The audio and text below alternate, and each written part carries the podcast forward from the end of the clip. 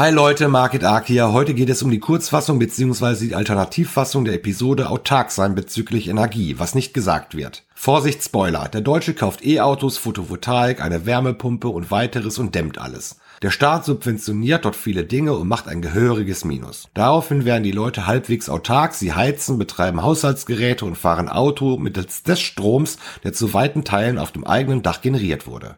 Der Staat verliert also wieder Unmengen an Geldern nämlich Steuern bezüglich Strom, Gas, Öl, Diesel und Benzin. Und wie fängt er diese enormen Verluste auf? Die neue Grundsteuer, der neue Bußgeldkatalog, die LKW-Maut, die Zucker- bzw. Softdrinksteuer, eine neue Alkoholsteuer, die Liquidsteuer, die CO2-Steuer und weitere nicht erwähnte Abgaben und Steuern, die ich vergessen habe oder die bald erst auf den Weg gebracht werden, wartet nur ab, haben damit natürlich absolut überhaupt gar nichts zu tun. Logisch. Diese Abgaben sind ja alle nur für unsere Sicherheit, für unsere Zukunft, für unsere Gesundheit, für das Klima, für das soziale Miteinander. So lässt sich eigentlich jede Steuer wunderschön und sinnvoll erklären. Ob das dann Vorwände sind oder nicht, dahinter fragen die meisten Menschen nicht. Der Staat kann am Ende ja nicht derart eigennützig und hinterlistig hantieren. Nein, natürlich nicht. Es kann nicht sein, was nicht sein darf. Auch die Legalisierung von Cannabis ist zum jetzigen Zeitpunkt natürlich nur der nächsten Liebe an uns geschuldet. Mit Einkünften für den Staat hängt das nicht zusammen. Ist klar. Leute, Leute, irgendwie muss der Staat all die Verluste eben auffangen.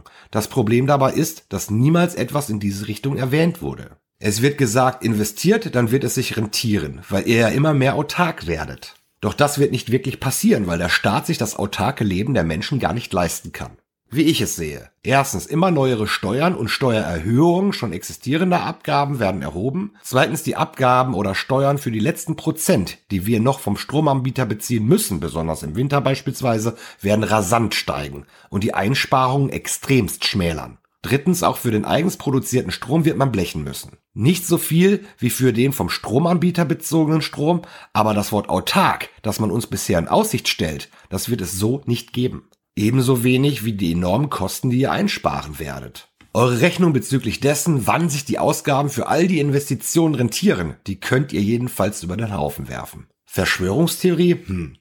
Dann stelle ich euch mal zwei Fragen. Erstens macht der Staat Minus, wenn er Milliarden und Abermilliarden für Förderungen ausschüttet und daraufhin auf weite Teile von Steuereinnahmen aus Öl, Gas, Strom, Diesel und Benzin verzichtet? Zweitens, braucht ein Staat Geld, um liquide bleiben zu können? Muss er also Verluste im Zweifel irgendwie wieder ausgleichen können? Ja, beantwortet euch mal diese beiden Fragen selbst und dann wisst ihr ganz genau, ob es sich hier bei meiner Kernaussage um eine Verschwörungstheorie handelt oder nicht. Und wisst ihr was? Der Staat weiß schon jetzt um die Thematik und erzählt euch trotzdem auch weiterhin von den finanziellen Vorteilen eines möglichst autarken Lebens bezüglich Energie. Leute, als ob der Staat die Wahrheit nicht kennen würde. Ähnliche Gebaren gab es zum Beispiel auch schon in der Vergangenheit. Beispiel aus der Vergangenheit, Haushaltsgeräte und Leuchtmittel. Suggeriert wurde euch, kauft euch energiesparende Teile und ihr habt mehr Geld in der Tasche. In Wirklichkeit zahlt man heute mehr als jemals zuvor. Schließlich haben wir mittlerweile mit die höchsten Strompreise weltweit. Von der Thematik in der Zukunft, also ohne Kohle, Atom und Co, will ich gar nicht erst anfangen. Billiger wird's jedenfalls nicht. Man spart also bloß im Verhältnis zu jemandem, der nicht auf effizientere Geräte und Leuchtmittel umgestiegen ist. Verkauft wurde einem aber, dass man tatsächlich mehr Geld in der Tasche behält. Zwei sehr verschiedene Dinge. Auch wenn man beide Dinge irgendwie in Richtung Sparen einordnen könnte. Gedacht hat der Mensch sich das alles anders. Und derart anders hat es auch die Politik wissentlich und lügend an den Mann gebracht. Ja, die komplette Wahrheit hätte auch einfach schlechter geklungen. Und ebenso wird es mit dem autarken Leben bezüglich Energie laufen. Euch bleibt nicht mehr Geld in der Tasche. Ihr spart im Verhältnis zu denen, die weniger in das autarke Leben investierten. Doch anders als diese Leute hattet ihr dann auch noch die enormen Ausgaben. Und das Rentieren dieser Ausgaben wird durch neue Abgaben und Abgabenerhöhungen wieder weitestgehend aufgefressen. Der Staat kann gar nicht anders. Das werfe ich ihm nicht mal vor, beziehungsweise dies wäre ein anderes Thema. Ich kritisiere in erster Linie die Aussage des Rentierens und die verbal ausgesprochenen Anreize, die so einfach gar nicht stimmen können, da der Staat dann pleite ginge.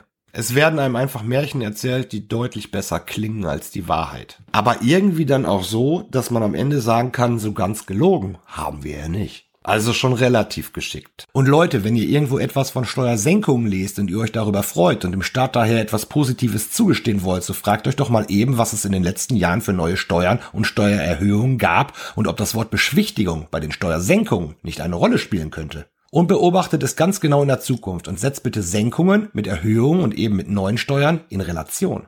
Und vergesst aber nicht, Dinge wie die Lkw-Maut, das mögliche Wegfallen der Steuererleichterung auf landwirtschaftlich genutzten Diesel oder auch eine Plastiksteuer treffen euch vielleicht augenscheinlich nicht so direkt wie viele andere neue Steuern und Steueranhebungen. Und doch werden solche Dinge quasi komplett auf den Endverbraucher umgemünzt. Oder denkt ihr, die Unternehmen, die von sowas betroffen sind, die hätten etwas an euch zu verschenken? Ja, Plastik ist böse und es müssen Anreize gesetzt werden, um Plastikmüll zu minimieren. Aber mal ehrlich, das wird in vielen Teilen vorerst nicht funktionieren. In vielen Bereichen bleibt der Plastikanteil erstmal gleich, weil es eben nicht anders geht. Nur die Preise werden steigen, ohne sonstigen Effekt. So ist es nicht bloß beim Plastik, sondern bei sämtlichen neuen Steuern ähnlicher Gattung. Wie in etwa auch bei der sogenannten CO2-Steuer oder der Lkw-Maut. Aber darum geht es eben tatsächlich um Einnahmen, die man unter ach so guten Vorwänden zu generieren vermag. Am Ball darf man gespannt sein, wie in Zukunft mit Förderungen umgegangen wird. Ich sehe einen dicken Rotstift, der auch gern mal spontan und ohne Vorwarnung gezückt wird und all die Kalkulationen in Sachen Ideen bezüglich neuer umweltschonender Anschaffungen der Bürger über den Haufen wirft.